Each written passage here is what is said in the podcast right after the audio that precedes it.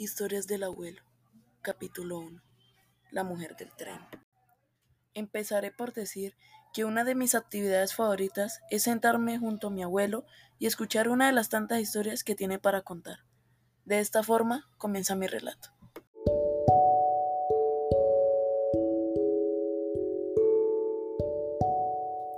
En la época de enero ya había pasado todo el alboroto de la Navidad y poco a poco se acababa el banquete de pavo del 24 de diciembre. Me dirijo hacia la habitación de mis padres y lo veo sentado a mi abuelo, observando por medio de la ventana y analizaba tanto las personas como los carros que pasaban. Además de ello, descansaba y dirigía la vista a su gran periódico, dando vueltas con su esfero entre los dedos, y una pregunta me llegó de la nada.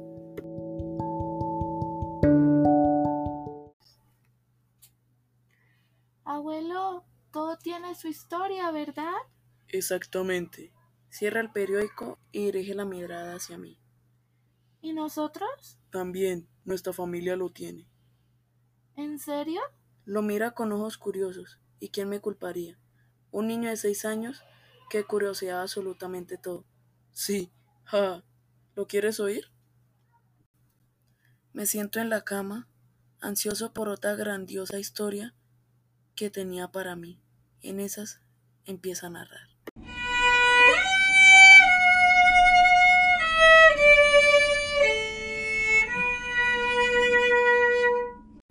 Cuando era más joven, estaba en uno de mis viajes de regreso a casa, en un viaje de tren. Ya llevaba sentado más de 12 horas y observé que una bella dama que se ubicaba al frente de mí. Noté que no era colombiana, tal vez era por su vestimenta, postura o por el aire que rotaba, pero hablaba español por el tipo de libro que leí. Disculpe, señor, sería tan amable si me pudiese responder. ¿Este tren llega hasta la capital? Sí, señorita, disculpe mi atrevimiento. Usted no es de por acá, ¿cierto? Sus disculpas han sido perdonadas. Efectivamente, señor.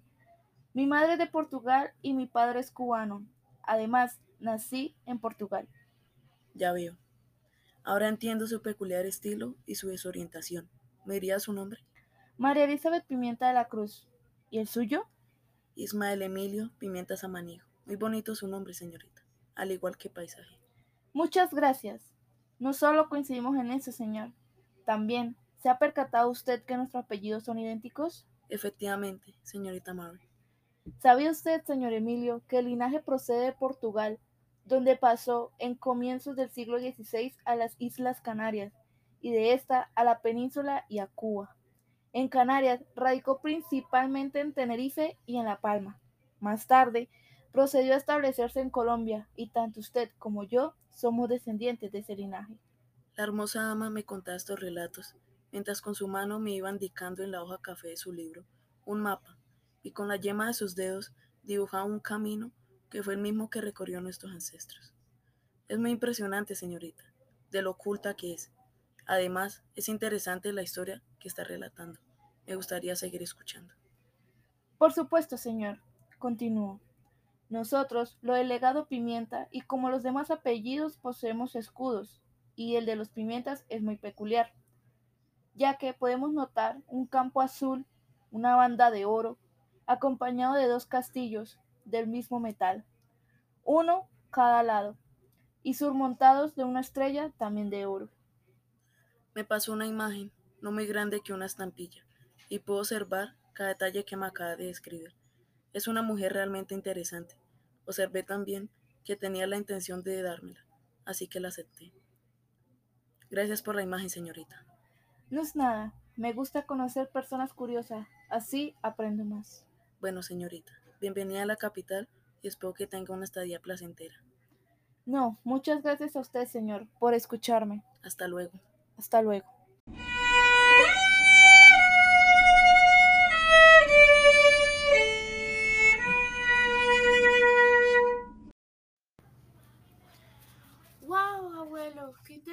Historia! ¿Y la mujer? ¿La volviste a ver? No, no, pero me hubiera gustado. Abuelo, ¿y aún conservas la imagen? Sí, ¿la quieres? Sí. Mami, mami, ¿Qué pasa, hijo? mira lo que el abuelo me ha regalado. Es el escudo de nuestra familia. Una mujer se la dio en uno de sus viajes. Qué hermoso, hijo, lo debes cuidar. Sí, mami. Oh, Se percata de algo. abuelo, mira, tiene algo escrito. Dice, el mundo es muy pequeño para mentes tan grandes. Y si en algún momento vuelves a encontrar el mismo apellido y no sea yo, cuéntale la historia, duplica la imagen y entrégasela. Bueno, así como lo acabaste de leer, deja hacer lo mismo, ¿de acuerdo? Sí, abuelo.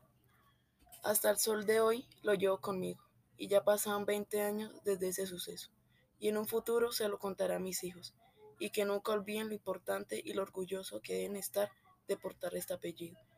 Aun cuando visito a mi madre, me acuerdo de las historias de mi abuelo, y aunque no esté acá presente, lo recuerdo muy seguido. En una de esas visitas, mi madre me sorprendió. Hijo, mira que estaba limpiando la habitación donde dormía tu abuelo y encontré esta caja que dice tu nombre. Oh, madre, ¿en serio? Sí, hijo, ya te la traigo. Ten, hijo. Abro la caja y observo que hay un libro, el cual decía las historias del abuelo. Apenas abrí la primera página, se me vino a la mente el recuerdo de la calidez y felicidad que había perdido. Cuando abro la segunda página, miro una nota la cual decía, todo el mundo crece, es inevitable, pero lo que no considero aceptable es que se pierda la calidez de ser un niño. Una vez me preguntaste que si los piratas existen, y sí, existieron. También que si el cielo era el límite, y te dije que no, porque hay huellas en la luna. Recuerdo que llegaste una vez llorando porque te habían dicho que los dragones de mis historias no existían, y te dije que sí existen. ¿O acaso crees que si no existieran no habría tal leyenda? Y como una vez orgulloso llegaste a tu salón a mostrarle tu escudo de tu apellido y solo se burlaron. Te mostré que eres descendiente de la nobleza española. Solo que las personas que están a tu alrededor no están preparadas mentalmente para tal acontecimiento. Sé que la familia me tira de loco, pero simplemente no se dejan llevar de mis historias que reales son. Así que hijo, una de las tradiciones que quiero que lleves será que no dejes de soñar, que no dejes de creer en las historias y que no tengas miedo de pensar diferente.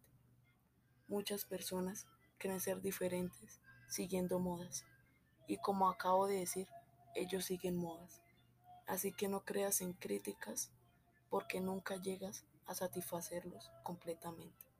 Atentamente, abuelo.